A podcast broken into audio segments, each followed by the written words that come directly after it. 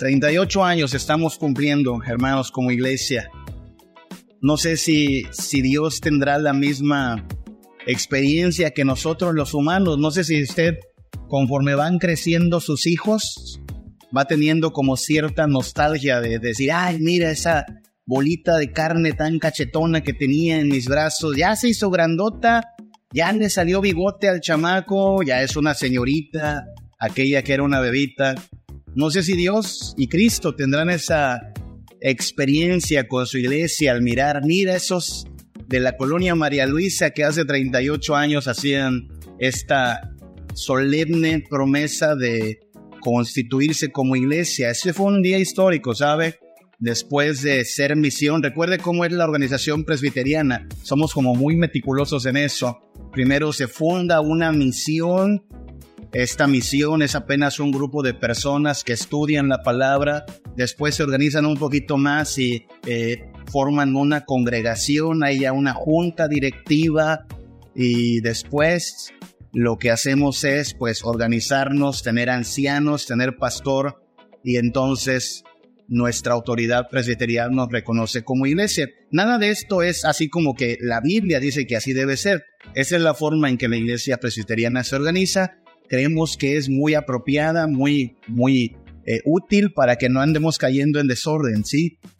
Lo digo porque hay quienes dirán, no, pero Príncipe de Paz tiene más de 38 años. Sí, recuerde que hubo un periodo previo como misión, como congregación, pero como iglesia constituida, 38 años. Es exactamente 16 de septiembre, hace 38 años. ¿Ok?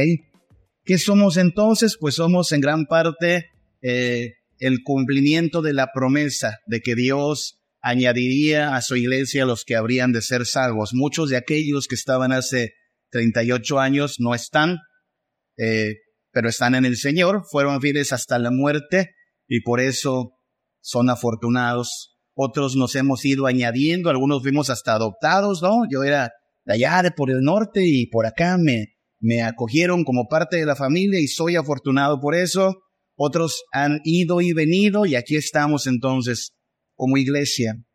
Lo que nos une es que tenemos un solo Señor, un solo Salvador, una sola fe, un solo bautismo. En muchas cosas podríamos estar eh, pues eh, en discrepancia, ¿sabe? No tenemos que coincidir en todas las cosas. El sabor de su helado favorito quizá no sea el mío, su deporte favorito quizá no sea el que le guste a todos. En muchas cosas eh, somos diferentes. Pero en lo importante, en lo central, hermanos, en eso estamos más unidos que nunca, en Cristo, en su gracia, en su palabra. Y estos domingos hemos estado hablando del señorío de Cristo. Hoy, aunque estamos dando gracias a Dios por su gracia y su misericordia para con la Iglesia Príncipe de Paz, hoy precisamente es pertinente hablar más aún del señorío de Cristo. Hoy hemos cantado acerca de que nuestro Rey Jesucristo volverá pronto. Estamos en cuenta regresiva, hermanos. Eh, sabrá Dios si llegaremos a los 40. Yo, yo estoy calculando los 40 porque son, pues, como esos años cerrados, ¿no? Cuatro décadas. Dentro de dos años, si tenemos vida, estaremos celebrando 40 años. Pero igual y Cristo viene antes. Igual y Cristo viene dentro de estos días o un año más, o no sé. Lo que sé es que la iglesia debe estar preparada lo que es seguro es que Cristo volverá, estamos en cuenta regresiva. Uno de estos libros que más nos pone en, en este estado de expectativa y de preparación es el libro de Apocalipsis. Y lo invito a que vayamos al libro de Apocalipsis porque estaremos meditando en él los próximos minutos. Hoy no nos vamos a salir, a salir de Apocalipsis, vamos a estar allí. Así es que abra su Biblia en Apocalipsis capítulo 1 ¿Por qué Apocalipsis? Bueno, porque Apocalipsis fue especialmente escrito a las iglesias de aquella época, de la época de Juan, Juan el apóstol. Siete iglesias allá en Asia Menor están aquí mencionadas. Estas eran iglesias locales, ¿sí? Cuando dice la iglesia en Esmirna, la iglesia en Éfeso, la iglesia en Pérgamo, Tiatira, Sardis. Todas estas iglesias eran iglesias ubicadas, era como decir la iglesia en María Luisa, la iglesia en el centro, la iglesia en la colonia, no sé, Petcanché, ya sabe, ubicamos a las iglesias por su colonia ahora, estas eran iglesias en estas ciudades. Así es que Apocalipsis fue escrito no para meternos miedo acerca del futuro, no para andar buscando códigos secretos, disque de la bestia. Apocalipsis fue escrito para que la iglesia, la esposa del Cordero, esté atenta, preparada para cuando Cristo vuelva, ¿sí? Y que sea que vivamos o que muramos, que seamos fieles a su llamado a ser santos delante de Él. Entonces, es una, es un libro que está lleno de estos llamados a la iglesia de perseveren, eh, santifíquense, sean fieles, cuiden la doctrina. Y pues a 38 años, como iglesia, creo que es pertinente que, que hablemos de este, de este tema, ¿sí? Lo que es claro es que nuestro Señor Jesucristo volverá. Y la pregunta que hay que hacernos es, ¿qué clase de iglesia es esta? Y piensen esta iglesia príncipe de paz. A usted a lo mejor le preguntan en alguna ocasión, ¿a qué iglesia eh, te congregas o de qué iglesia eres parte? No, no me sorprendería que personas le preguntan, ¿cuál es tu iglesia? Y yo no sé cómo hable usted de su iglesia, qué, qué, qué impresión tiene y qué, qué comunica usted de la iglesia que somos. ¿Qué clase de iglesia es esta? Hay gente que habla de la iglesia como una iglesia, le llaman una iglesia influyente, ¿no? O sea, una iglesia posicionada en redes sociales, una iglesia con cierta influencia en la sociedad, en la cultura. Hay gente que dice, no, mi iglesia es muy tradicional. ¿Qué querrán decir con eso? Mi iglesia es muy tradicional. A mí ya me suena como que cuando lo dice así alguien, como que ya está eh, echándole un poquito de queja, ¿no? Es, es una iglesia hecha a las tradiciones, quizá, una iglesia un tanto anticuada ya. Hay gente que habla así de la iglesia. Mi iglesia es una iglesia grande, pero ¿a qué se refieren con una iglesia grande? ¿Grande en qué? ¿En edificio? ¿Grande en membresía? ¿Grande en recursos? Mi iglesia es una iglesia bonita, mi iglesia es una iglesia, ah, pequeñita. Cualquiera que sea la percepción que usted tenga de la iglesia, esperemos que sea una, una percepción positiva, edificante. Al final de esta historia, hermanos, lo que importa es qué percepción tiene nuestro Dios de nosotros como iglesia. Al final de esta historia lo que importa es qué percepción tiene Cristo de la iglesia príncipe de paz, que es lo que somos aquí, la iglesia príncipe de paz. Y claro, cada cristiano debe pensar en su entorno local, pero hablemos de nosotros, la iglesia príncipe de paz. ¿Qué percepción tiene de nosotros? ¿Qué debemos anhelar nosotros ser como iglesia? Y vamos al, libro de Apocalipsis, le digo, Apocalipsis capítulo 1, vamos a enumerar algunas características que debieran ser como nuestra lista de oración como iglesia. Señor, esta iglesia queremos ser, esta iglesia ayúdanos a hacer. Si tú no nos ayudas, no vamos a poder solos. ¿Qué clase de iglesia debe ser esta? Apocalipsis 1, versículo 1. La revelación de Jesucristo que Dios le dio para manifestar a sus siervos las cosas que deben suceder pronto. Y la declaró enviándola por medio de su ángel a su siervo Juan. Note que ya de entrada lo primero que, hace Dios es referirse aquí en Apocalipsis a Juan como su siervo. No dice al, al, apóstol, dice a su siervo Juan. Pero no solo está dirigida a su siervo Juan, dice la revelación de Jesucristo que Dios le dio para manifestar a sus siervos. Note eso. Este es Jesús revelándose a su iglesia, a sus amados, a sus corderitos, pero la palabra que usa para abrir Apocalipsis es sus siervos, que somos nosotros, siervos. Versículo 3. Bienaventurado el que lee y los que oyen las palabras de esta profecía, pero no se trata solo de oír, y guardan las cosas en ellas escritas, porque el tiempo está cerca. ¿Qué espera Dios que hagan sus siervos? Que escuchen su palabra, pero que la guarden, que la pongan por obra. De entrada entonces sabemos, Dios nos está identificando como sus siervos y Dios espera que oigamos, pero que pongamos por obra su voluntad. ¿Qué clase de iglesia hemos de ser entonces? Pues es tan sencillo como decir, hermanos, una iglesia obediente. Eso es todo lo que se pide de la iglesia. Obediencia. Aquí, bueno, no, soy muy bueno para calcular. Calculo que es como un kilómetro. ¿Será que a un kilómetro está el cuartel militar? ¿Como un kilómetro, hermano Nay? Más o menos. Pues no está tan lejos, ¿no? Si usted se da una paseadita por aquí, hasta acá se oye a veces la corneta en las mañanas con que levantan a los, a los soldados. ¿Qué se espera de los soldados, hermanos? Que estén guapos. Que tengan doctorado. Bueno, no estaría mal que tengan doctorado. ¿Qué se espera de un soldado? Una cosa, una sencilla cosa. Obediencia. De todas las características que un soldado debe tener, la principal es obediencia. Se le da una orden, la debe cumplir, sin pretextos, sin excusas, no a medias, no en cómodas mensualidades, al instante. Me parece interesante que aquí a unos metros tengamos un cuartel militar, porque en términos espirituales este es un cuartel militar también. La Biblia nos identifica como soldados al servicio de Cristo. La Biblia dice que hemos sido enrolados por nuestro Señor. Ninguno que milita se enreda en los negocios de la carne, sino que quiere agradar a aquel que lo tomó por soldado. El apóstol Pablo dice, por lo tanto, que debemos tomar la armadura del Señor para estar firmes contra las acechanzas del diablo.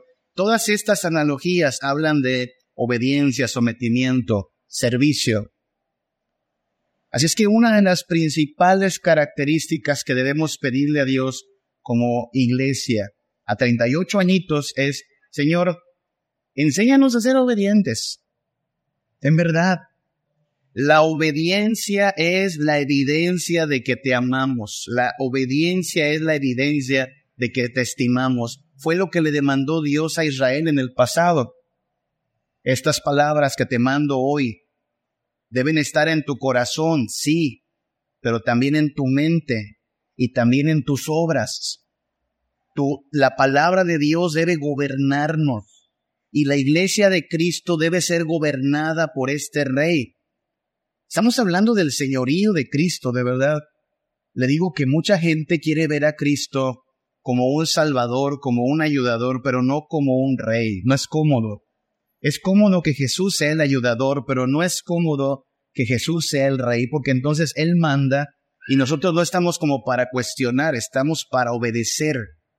¿Qué se esperaba de la iglesia príncipe de paz hace 38 años? Obediencia.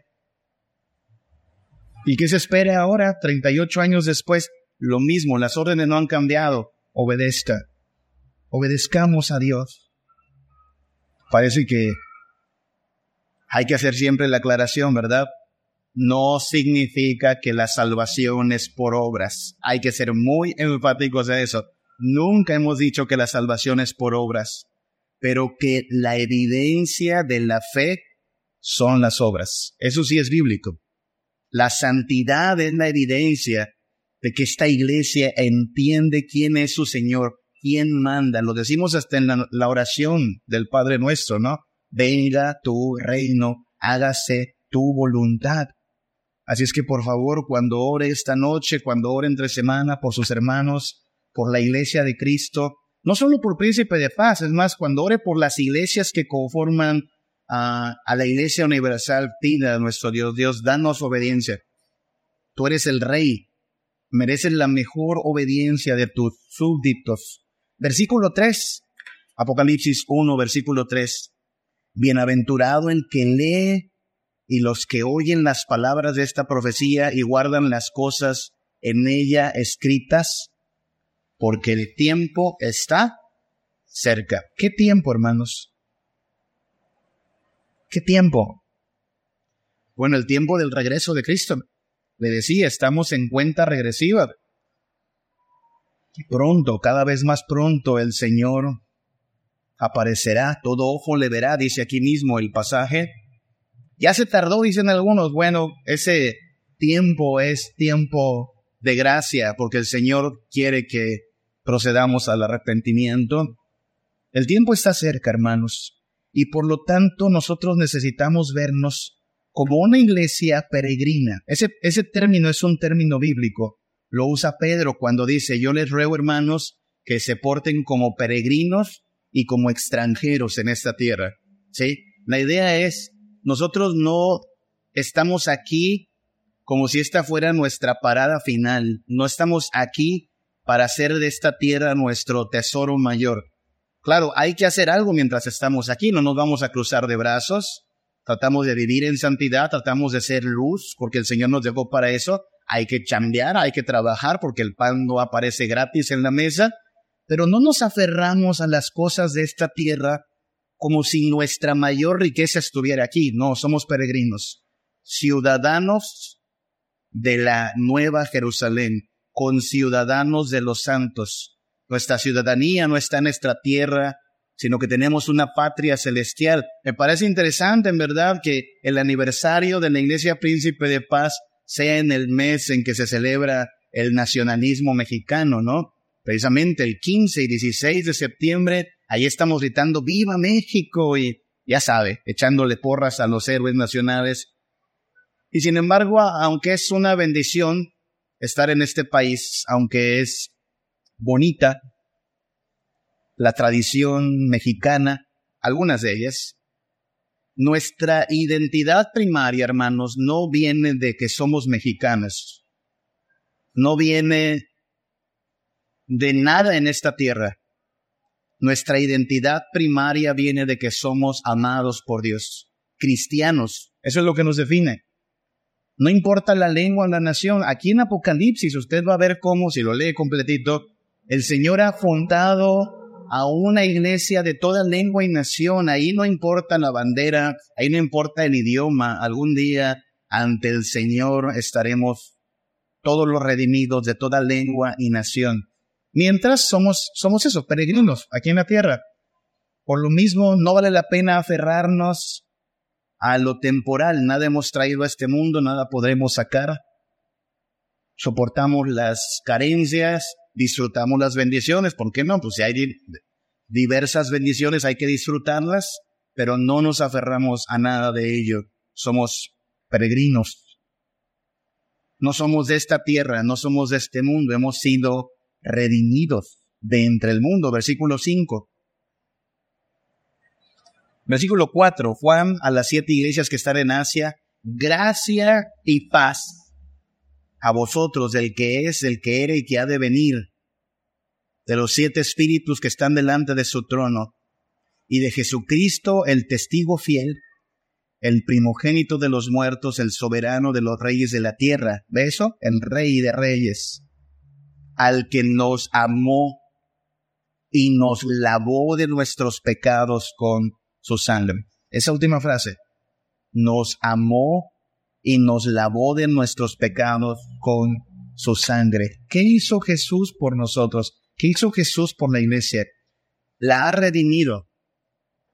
Y lo que celebramos como iglesia es la redención de nuestro Señor Jesucristo. Nos amó, nos lavó de nuestros pecados. ¿Cómo estábamos entonces? Pues perdidos, sumidos en pecado, manchados de pecado. En la mañana lo, hablábamos un poco, decíamos que la gracia, hermanos, la gracia no admite altivez. La gracia no admite aires de protagonismo. Si estamos aquí por gracia es porque no teníamos nada que ofrecer a Dios, hermanos. La gracia es la gracia es en realidad incluso hasta humillante, hermanos. ¿A quién vino a salvar Jesús? ¿A los mejores o a los peores? ¿Enos aquí? ¿A quién vino a buscar Jesús? ¿A los que eran capaces de salvarse a sí mismo o a los inútiles? Enos aquí, bola de inútiles, bola de pecadores, bola de donadies. Ay, eso como que me, duele en mi autoestima, pastor. Bueno, es que la gracia, hermano, La gracia hace que te veas chiquito, chiquito, miserable, vil y despreciable. Y así, diminuto, veas cuán afortunado eres. Porque no lo merecías, porque no lo pagaste, porque no aportaste nada. Él lo hizo todo, nos amó y nos lavó de nuestros pecados. Ojo que esa frase, hermanos, a veces la leemos así, nos lavó de nuestros pecados. Hermano, lavar pecados no es cualquier cosa. Perdón si voy a ser gráfico en el siguiente ejemplo, pero un día de estos, algo le cayó mal a mi Axelito, algo le cayó mal a ese chaparro. Yo lo acuesto generalmente, se duerme, entonces ahí lo dejo jetón, ¿no? Pero esta vez en lo que estaba acostadito, eso que le cayó mal, quiso salirse de su cuerpo. Y me embarró todito. Y se embarró todito, y embarró la cama todita. ¿Y qué hay que hacer? Hay que lavarlo es mi hijo, amo a mi hijo, pero por alguna razón el guacala me duró como cinco días. Como, como cinco días le decíamos, ay, algo, o sea, de veras, ah, de veras, mientras pienso en eso me causa náuseas. De verdad. Y miren que yo no soy asqueroso, yo, yo, soy químico y trabajé en los laboratorios del Seguro Social agarrando toda clase de muestras, ¿eh? Entonces, no, no, no aguanto, pero, pero algo pasó esa vez me, duró el asco en verdad. Pero es mi hijo. Digo que lavara las gracias que hizo, ¿no? Entonces, esto de lavar pecados, hermanos, no es tan... Yo no estaba pensando en verdad, mientras echaba al agua esas cochinadas de mi chaparrito querido. Dije, en verdad, mira cuánto nos ama Dios. Lavar pecados es eso. Horrendas cosas, sucias cosas, perversas cosas que hemos hecho, pensado, dicho, planeado, realizado, no le causan a Dios agrado. Usted sabe lo que le causa a Dios el pecado, lo han leído en la Biblia. El Señor abomina el pecado, el Señor vomitará de su boca al maligno. Así es que su reacción es también de, de desagrado. Y ahí está Cristo lavando a su iglesia en su sangre. Así es que cuando cuando leamos que el Señor nos lava, que el Señor nos limpia, eh, piense que, recuerde que no es algo precisamente agradable y a mí qué bonito es esto, ¿no? Eso, eso costó. ¿Y por qué lo hizo? Porque nos amó. Así dice el versículo 5, ¿no? Nos amó y nos lavó, solo porque nos amó. Porque si usted no ama a alguien así, usted lo deja mejor sucio, ¿no? Arréglatelas tú. Pero porque nos amó, nos lavó de nuestros pecados a precio de sangre. Que agradecemos día a día, domingo a domingo, aniversario tras aniversario, la redención, hermanos, la bendita redención. En esta redención tenemos nuestra identidad, porque siendo muchos y habiendo cometido diversa clase de pecados, la misma sangre fue derramada por nosotros, por todos nosotros. Versículo 9, Apocalipsis 1.9, yo Juan, vuestro hermano. Fíjense lo que dice Juan. ¿Quién es Juan? Nuestro hermano. ¿Alguna vez lo conoció? No, vivió hace muchos años, pero Juan se identifica como su hermano como todo aquel que cree en Cristo es nuestro hermano, como todo aquel que confiesa la fe en Jesucristo es nuestro hermano. Le digo que somos parte de la Iglesia Universal, pero tenemos hermanitos en cada estado de este país, tenemos hermanitos en cada país de este continente. Del otro lado de este planeta están nuestros hermanos en los otros continentes, algunos de ellos en serios problemas de tribulación, pero somos hermanos. Estamos unidos en Cristo por el amor que nos ha dado. Y entonces, noten lo que acabamos de decir. estamos unidos en Cristo. Esta es una iglesia unida. Si usted y yo somos lavados en la sangre de Cristo, eso ya nos une. La tendencia actual de muchas iglesias, algo que en verdad es objeto de crítica, al menos de mi parte, critico mucho esta idea, de que la iglesia tiene que construir su unidad. Hermanos, la iglesia no necesita construir su unidad.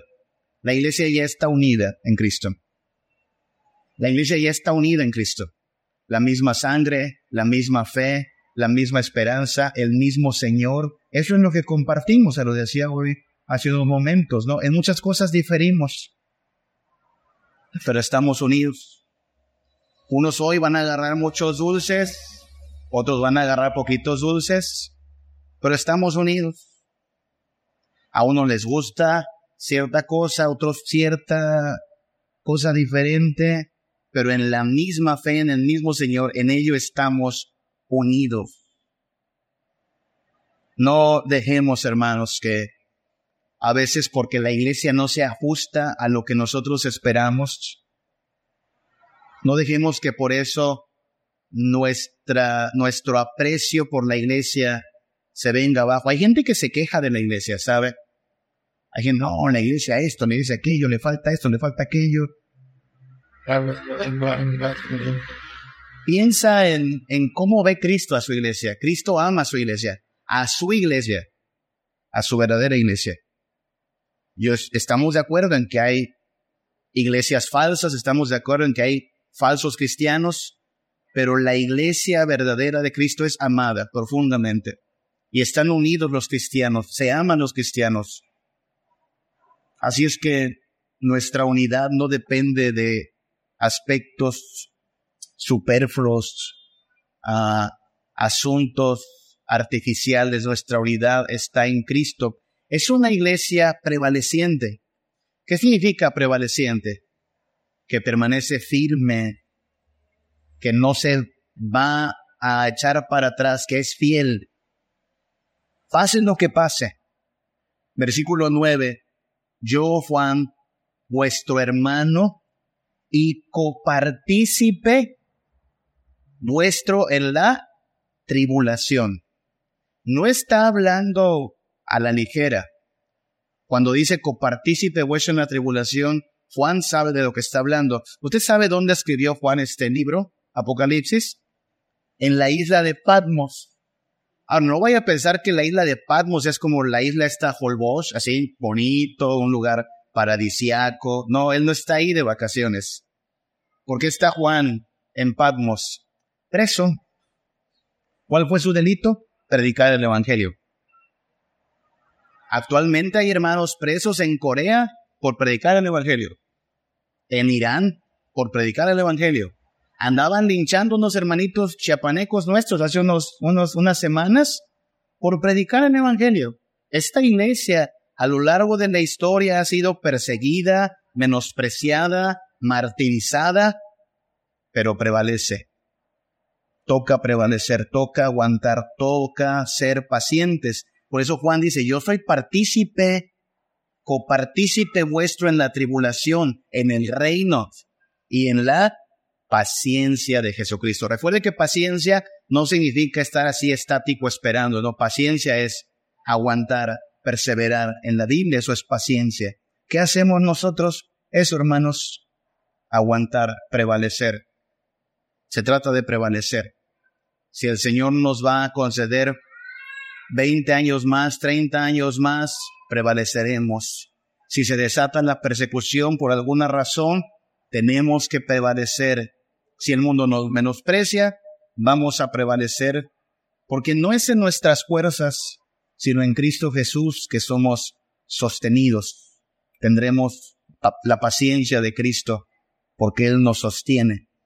Este libro, Juan, eh, Apocalipsis, perdón, el libro que escribió Juan, es uno de los pocos libros que sabemos exactamente el día en que lo comenzó a escribir Juan, ¿sabe? O el día en que se le reveló el Señor. Sabemos qué día fue. ¿Qué día fue? Versículo 10. Yo, estaba en el Espíritu. ¿Cuándo? El día del Señor. ¿Cuándo es el día del Señor? Domingo es el día del Señor. Por eso domingo se llama domingo, ¿sabía? Domini, ¿sí? Día del Señor, Domini significa Señor. Para los romanos el día del Señor era el domingo, pero porque ese día adoraban al emperador. El emperador era tratado como un rey, como un dios aparte de un rey. Pero los cristianos tan pronto entendieron el Evangelio, aprovecharon el domingo, día del Señor, no para adorar al emperador, sino para celebrar lo que seguimos celebrando hasta hoy, la resurrección de Cristo Jesús, la tumba vacía y el gobierno de Jesús sobre todas las cosas. Por eso nos congregamos, hermanos. Y a 38 años de, de iglesia, hay que afirmarlo. Congregarse es importante. Congregarse, hermanos. Si bien no es la garantía de salvación, sabemos, claro, que mucha gente se congrega y se engaña. Bueno, Dios les ayude a salir de su autoengaño. Pero si bien congregarse no es la garantía de la salvación, congregarse es una prioridad del cristiano. Fue una prioridad para Juan. ¿Usted ve qué está haciendo Juan? No importa que está en Patmos, no importa que está preso, él se acordó, es día del Señor. Bueno, vamos a hacer algo en nombre del Señor. Si hubiese estado libre, Juan se habría congregado, sin duda. Congregarse es importante. Hace 38 años esta iglesia fue constituida. ¿Y sabe qué hubo hace 38 años? La tarde del 16 de septiembre, hace 38 años, un culto de adoración, como el que hemos tenido esta tarde. A veces nuestra memoria a corto plazo falla, hermanos, pero quizá tengamos que recordar que hace tres años atravesamos por una crisis a nivel mundial y que muchos no regresaron a congregarse después de esa crisis. Tenemos una estadística en la Asamblea General. Los reportes de los presbiterios y de los sínodos van por la misma línea. Mucha gente no volvió. ¿Por qué no volvió? ¿Se murieron del COVID? No, no se murieron, siguen vivitos. No volvieron. Claro, yo creo, esto es personal, yo creo que no fue un acierto de ninguna manera inventar la modalidad, la modalidad del culto en línea. Eso no existe. No existe el culto en línea, hermanos. Existe el se congregó o estuvo ausente. Ya después si quiere ver la grabación es otra cosa. El cristiano no se supone que está para darle un me gusta a una transmisión. El cristiano está para juntarse con los creyentes, tomar la comunión con ellos, alabar de viva voz a su Señor. Así ha funcionado no solo desde hace 38 años, así ha funcionado desde que Cristo Jesús fundó a su iglesia. La iglesia, sé claro, en diversos contextos rurales, muy alejados de nosotros, muy primitivos quizá. Los primeros cristianos no tenían equipo de sonido, no tenían cañones, pero siempre se congregaron, siempre. Como nosotros lo estamos haciendo, congregarnos. Por eso incluso un libro como Hebreos que estamos leyendo de las mañanas anima, hermanos, aquel día se acerca. No dejemos de congregarnos como algunos tienen por costumbre. Congregarnos es importante, hermanos.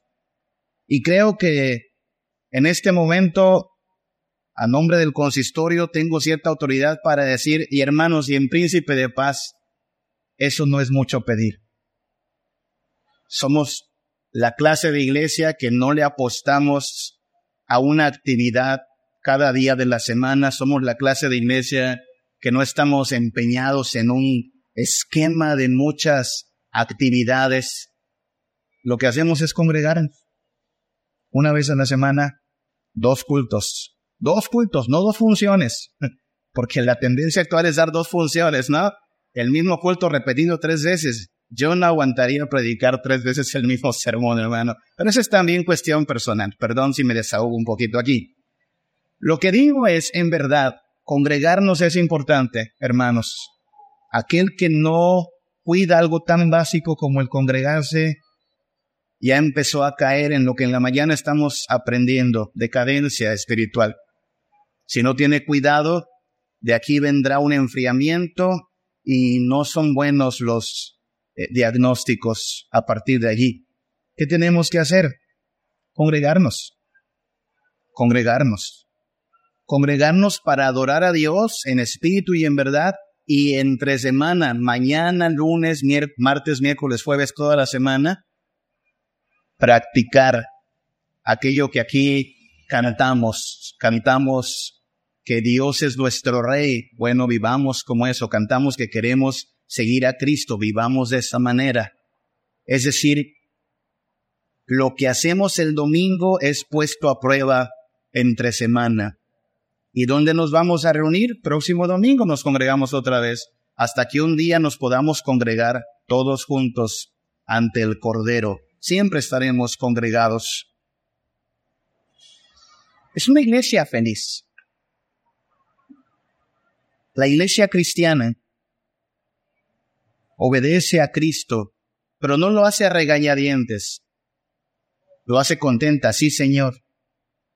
Tú eres un buen Señor, no eres un tirano. La iglesia es peregrina, pero no lamenta que esto sea temporal, al contrario, celebra que esto sea temporal. Este dolor, esta miseria, esta frustración es temporal, hermano, va a pasar. Y eso nos alegra. Es una iglesia redimida y por lo tanto somos más que afortunados. Estamos unidos en Cristo y eso es parte de nuestra felicidad también. No nos puede hacer nada el infierno, Satanás, el mundo, prevaleceremos contra ello. Cada reunión de adoración es eso, un homenaje a aquel que nos amó es una iglesia feliz. Mire cómo dice desde el versículo 3, Apocalipsis 1, 3. Bienaventurado el que lee y los que oyen las palabras de esta profecía y guardan las cosas ahí escritas. Bienaventurado, feliz, alegre, suertudote. Muy contento Sí sabe que siete veces se repite en Apocalipsis la palabra bienaventurado, ¿verdad? Lo desafío a que las encuentre. Siete veces exactamente. Bienaventurado, bienaventurado, bienaventurado. ¿Qué somos? Somos bienaventurados, felices, contentos. ¿Por qué? Versículo 17. Juan tiene una visión de Jesús, lo ve deslumbrante, radiante, le da ñañaras, le da miedo porque cualquiera de nosotros reaccionaría así pero el versículo 17 dice así, cuando le vi, acaba de ver a Jesús en su gloria, caí como muerto a sus pies, él puso su diestra sobre mí diciéndome, ¿qué le dijo? No temas, no temas. ¿Para qué fue escrito Apocalipsis? Para decirle a la iglesia eso también, no temas. No, no hay nada que temer, no hay nada que nos pueda vencer, no hay nada que nos pueda quitar el amor de Dios en Cristo Jesús. ¿Qué? Sinceramente, hermanos, si hemos sido amados por Cristo, si Cristo nos ha redimido del infierno, de la muerte, de la condenación, ¿a qué le podríamos tener miedo, miedo así real? A nada. Eso no quiere decir que vamos a andar exponiéndonos, claro, y eso no quiere decir que también de vez en cuando somos presa del temor. Pero precisamente en el día que tememos, acudimos a Jesús buscando que Él sea nuestro auxilio, nuestra fortaleza, nuestro consuelo. Apocalipsis fue escrito para eso. Sí, se levanta un dragón horrendo, se levantan dos bestias monstruosas, se levanta una ramera. Los pueblos alardean, contra la iglesia, los pueblos se burlan de la iglesia. La escena más importante de Apocalipsis es cuando en el monte el Cordero está rodeado de su multitud de redimidos, llamados, elegidos y fieles. Nada nos puede separar de su gracia y su amor. Somos felices. Porque ya no hay condenación. Versículo 18, Jesús lo dice aquí, yo soy el primero y el último, el que vivo. Estuve muerto, mas he aquí que vivo por los siglos de los siglos. Hay vida, hermanos. 38 años cumple la Iglesia Príncipe de Paz. ¿Dónde estaremos dentro de 38 años más, hermanos? No le quiero hacer sentir mal, pero muchos de ustedes no van a estar aquí dentro de 38 años. ¿Ok?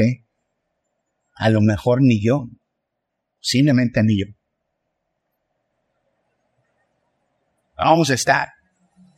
Si Cristo tarda. ¿Y dónde vamos a estar, hermanos? En gloria. Con Cristo. Libres. Quizá lo que nos lleve de aquí para allá sea un cáncer, un paro cardíaco, un accidente, quizá la persecución contra la iglesia, cualquier cosa. No vamos a tener temor. Nos recogerá aquel que tiene las llaves de la vida y de la muerte. Hay hermanos que hace 38 años estuvieron, hoy no están, pero si fueron fieles hasta el final, hoy están bien. Muy bien. Y lo que Dios le promete a su iglesia es, estaremos con Él. Lo está diciendo el primogénito de los muertos, así se presenta en el versículo 5 yo soy el primogénito de los muertos, o sea, el primero en levantarse de entre los muertos con poder y gloria. Por eso este día celebramos la resurrección de Cristo. De manera que, hermanos, lo que haremos hoy es celebrar.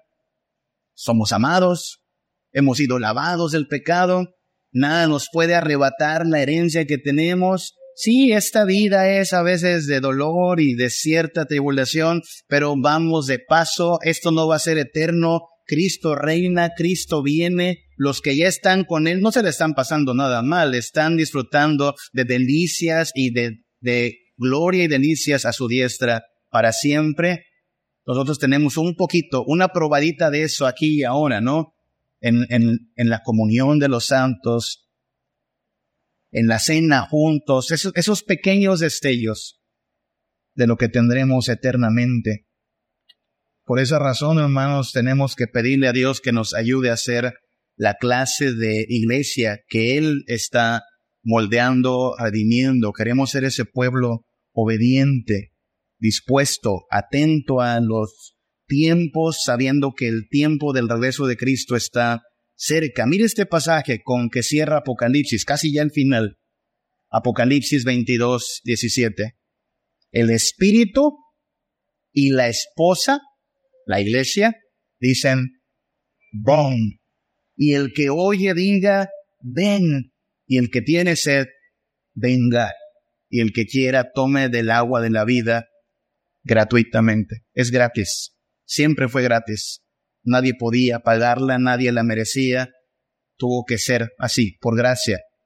Y eso es lo que celebramos, que hubo gracia abundante para grandes pecadores. Nos ha redimido nos ha lavado, somos parte de su cuerpo, amados por Él, nos preparamos para su regreso, para la fiesta de las bodas del Cordero. Hasta entonces, hermanos, sea que vivamos o que muramos, del Señor somos y a Él debemos dar la gloria. Vamos a orar a nuestro Dios, vamos a dar gracias a Él y nos disponemos a convivir juntos, recuerde. Vamos a orar. Gracias te damos, Señor, por bendecir tanto a tu pueblo, Padre, tu pueblo esparcido por todas partes en este mundo y en la historia, y aquí reunido y congregado desde hace más de 38 años como iglesia, Padre.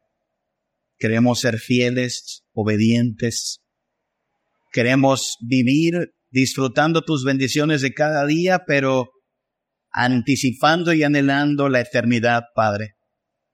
Queremos ser santos, como tú eres santo. Queremos, Padre, tener el gozo continuo y pleno de haber sido perdonados, lavados, de tener vida eterna, Padre. Te pedimos perdón porque, sin duda, sin duda, Padre, que en muchas cosas hemos fracasado, hemos errado, pero tú nos has sostenido, Padre, y has sido paciente con nosotros y por eso te pedimos que sigas completando la obra de tus manos, Señor.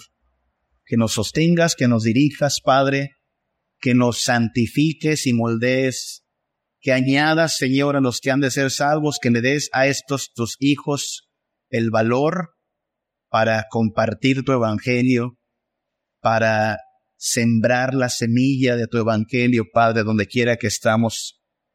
Y que, Padre, se siga cumpliendo tu promesa de que tú añadirás a quienes habrán de ser salvos, Padre. Bendice a nuestros hermanos que en otras partes atraviesan dificultades como la persecución, la tribulación.